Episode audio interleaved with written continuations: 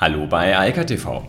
Mein Name ist Gerrit Eiker und hier sind Kommentare zu Technologie, Medien und Politik frisch aus dem Netz. Und ja, heute geht es um Technologie und ist gut so.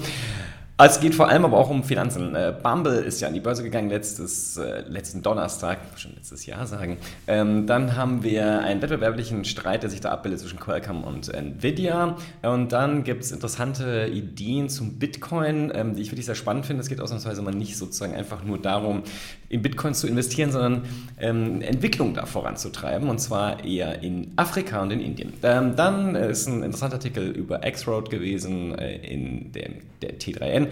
Ähm, das ist äh, auf jeden Fall bemerkenswert, dass Deutschland da jetzt auch langsam mal E-Government betreiben möchte und sogar auf eine Plattform aufsetzt, die es schon gibt.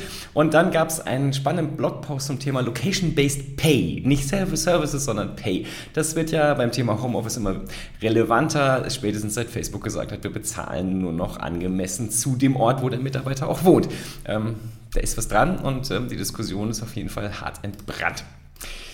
Aber zuerst mal zu Bumble. Also, Bumble ist ja jetzt die zweite Dating-App, die an die Börse gegangen ist und auch fulminant an die Börse gegangen ist. Ähm, sehr erfolgreich, äh, deutlich über den Zeichnungen und ähm, das ähm, hat auf jeden Fall jetzt die jüngste weibliche Billionärin hervorgebracht, denn dieser Börsengang äh, war halt deutlich erfolgreicher als erwartet und die Mitgründerin, der gehören halt fast 12 Prozent an äh, Bumble, also an dem Unternehmen, was jetzt an der Börse gelistet ist, äh, Whitney Wolf Hurt. Ähm, ist jetzt, wie gesagt, die jüngste mit 31 äh, Selfmade Billionärin äh, der Welt und ähm, kann darauf, denke ich, auch ganz stolz sein, denn das, was sie da geleistet hat, ist schon faszinierend.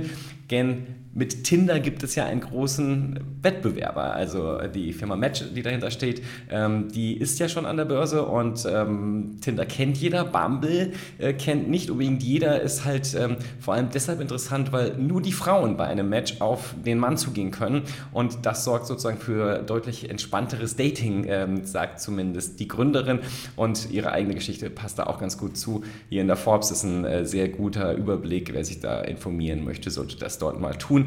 Ich finde es jedenfalls schön, dass man sehen kann, dass es sozusagen auch Frauen mittlerweile schaffen, so früh ähm, in diesen Milliardärsrang vorzurücken. Aber im Tech-Bereich ist halt so ziemlich alles möglich. Zum Beispiel auch gerne mal klagen. Also, während ja Facebook sich mit Apple anlegen will, will Qualcomm jetzt gegen Nvidia vorgehen. Nvidia hat ja bekanntermaßen ARM gekauft, also die britischen Chip-Designer und das passt Qualcomm natürlich nicht. Wundert mich ehrlich gesagt auch nicht, äh, denn für die klassischen Chip-Anbieter wie auch Qualcomm, aber Intel etc. sieht es im Moment nicht so gut aus, denn ARM ist das Format der Wahl, die Architektur der Wahl. Und man versucht sich jetzt bei allen Regulatoren äh, weltweit sozusagen dagegen zu wehren und zu verhindern, dass diese, ähm, dieser Kauf stattfindet. Ähm, wir werden sehen, wie das ausgeht. Ich, ich sehe tatsächlich auch das Thema, dass Nvidia sehr, sehr, sehr äh, stark seine Position ausbaut mit diesem Kauf, weil ARM halt so eine wichtige Technologie geworden ist und weil Nvidia in dem Cloud-Bereich so oder so unglaublich äh, stark im Geschäft ist. Deshalb muss man einfach schauen, wie sich das weiterentwickelt. Ähm, es ist das gute Recht von Qualcomm, äh, alle Regulatoren um Hilfe zu rufen, aber ich bin nicht so positiv. Aber warten wir es ab. Ähm, vielleicht gibt es irgendwelche Auflagen am Ende des Tages. Viel spannender finde ich, was Jack Dorsey gerade macht, und zwar zusammen äh, mit dem Rapper Jay-Z. Jay-Z, Entschuldigung. Na gut, egal. Die wollen nämlich mit Bitcoins Entwicklern helfen, die spezifisch für Afrika, Indien ähm, sozusagen eine Internetwährung schaffen, um dort vor Ort das grundsätzliche Problem mit Währungen zu lösen, was es dort überall gibt. Gerade in Afrika sind Währungen halt hochvolatil und äh, das macht halt nicht so viel Spaß, wobei der Bitcoin natürlich auch sozusagen nur eine Richtung kennt. Aber immerhin, ähm, das ist zumindest ein bisschen besser und man will dort halt eine sichere äh, Währungsalternative schaffen. Tatsächlich ist es übrigens so, dass äh, in Afrika äh, Bitcoin schon lange die Währung der Wahl sind, denn die lokalen Währungen sind zum Teil halt ähm, ja, schwierig inflationär und äh, damit will, will sich der Handel und auch der normale Bürger lieber nicht äh, rumstreiten. Und da man Bitcoins ja in sehr kleinen Einheiten auch benutzen kann, wird ein Großteil des Handels darüber abgewickelt. Das ist natürlich im Moment alles ein bisschen schwierig, wenn die Dinger, äh, die Bitcoins so schnell so teuer werden. Aber so sei es drum. Äh, jedenfalls, was äh, Dorsey und äh, Jesse gemacht haben, sie haben halt 500 Bitcoins bereitgestellt, das sind immerhin 23 Millionen Dollar, äh, die halt dann spezifisch in die Entwicklung dort gehen, so auch an Entwickler gehen sollen. Es gibt ein Board mit drei Mitgliedern jetzt und die sollen sich darum kümmern, wie das Geld verteilt wird, also die 500 Bitcoins verteilt werden. Und wie gesagt, 500 Bitcoins Bitcoins können ja morgen schon viel, viel mehr sein als heute. Naja, so soll es sein. Ich finde es jedenfalls schön, äh, dass hier auch sozusagen mal in die Richtung entwickelt wird, wobei äh, Dorse ja bei Twitter so oder so ähm, auch daran arbeitet, das ganze Thema soziale Netzwerke auf ein neues, ja, Blockchain-basiertes Modell umzuformatieren. Insofern, äh, dieses ganze Thema äh, scheint er sehr, sehr stark zu forcieren. Mit Square hat er ja auch massiv in Bitcoins direkt investiert, hier jetzt in die Entwicklung von Bitcoins. Ja, und Entwicklung ist etwas, was Deutschland im Digitalbereich ganz dringend braucht. Und was mich persönlich auch immer ein bisschen ärgert, ist, wir haben ja mit Estland einfach ein mega erfolgreiches äh, Land, was beim Thema E-Government ganz, ganz vorne ist, schon seit vielen Jahren und Jahrzehnten ganz weit vorne ist. Und ich frage mich dann immer, warum können wir eigentlich nicht mal in der EU so uns ein bisschen anschauen, wer es besser macht und dann vielleicht Dinge übernehmen? Genau das soll aber jetzt passieren, denn X-Road, X-Road, das, äh, die Software, die auf die, das, die ganze Infrastruktur, also die E-Government-Infrastruktur von Estland basiert, die soll jetzt auch in Deutschland mal getestet werden. Warum das erst jetzt passiert, weiß ich nicht, aber es macht mich froh, denn beim E-Government liegt Deutschland nun bekanntermaßen ganz weit hinten und kann so gut wie gar nichts.